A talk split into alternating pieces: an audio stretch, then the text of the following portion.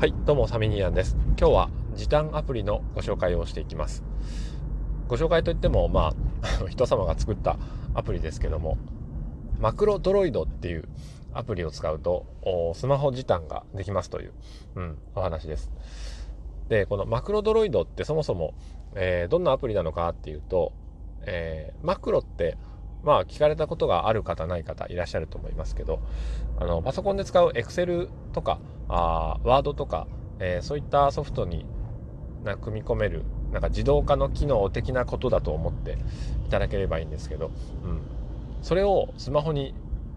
適用するっていう、うん、まあ早い話があのスマホの動作を自動化するアプリです。でこれ無料。で無料で5個までその自動化のプログラム的なものを、えー、組むことができます。割と簡単に。うん。で、えー、具体的にじゃあどんなことができるのかっていうと、例えば今朝僕が試してみたのは、まあ、昨日アプリ落としたんですけど、今日試してみたのは、朝こう自宅から、えー、おはようってこう家族と朝ごはん食べて、えー、ちょっと保育園行くぞって保育園出発するわけですよね。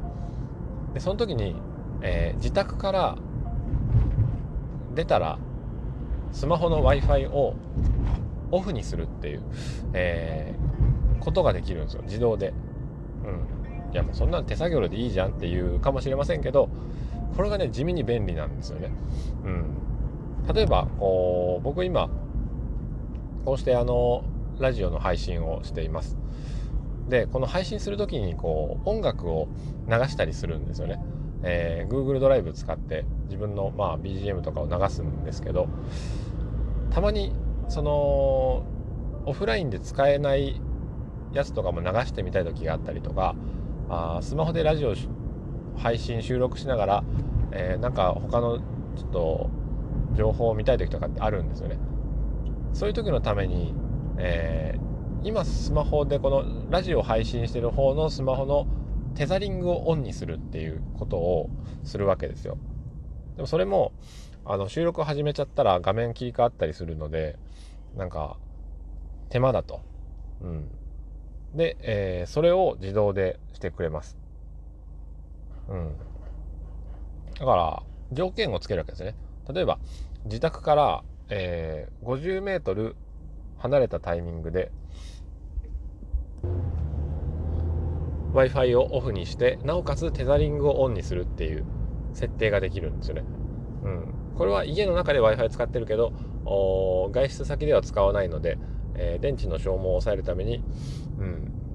オフにしなおかつ、あのー、古いスマホを2号機で使いたいので、えー、テザリングはオンにしておくっていう。それを家から離れたことを位置情報をもとに、えスマホが感知してくれて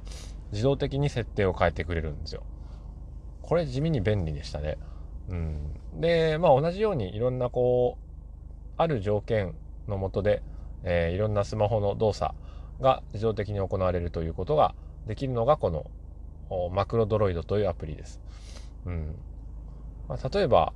考えてみたのは、えー、ラジオトークのアプリを立ち上げたタイミングで Bluetooth 機能をオフにするっていう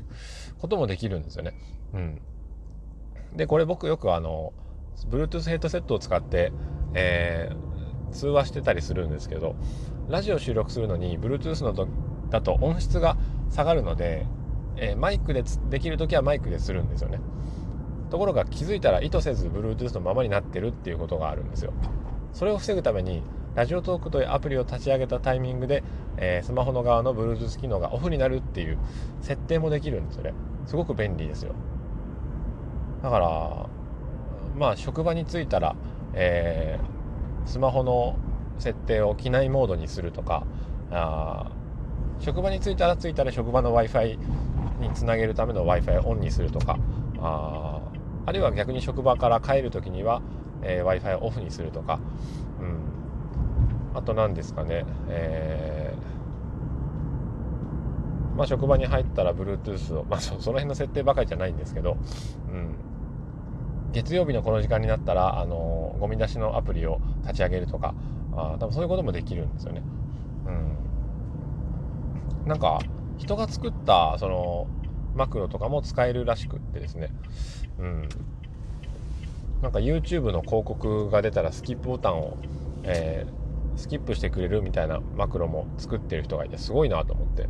うん、自分でも作れるし人が作ったのも、えー、使えるっていうで、えー、5個までは無料ですけど6個目以降はアプリを多分購入するので500円ということで、えー、使えるみたいです。ぜひ、えー、お試しいただければレバレバと思います。ますますますます。それでは今日は、えー、時短アプリ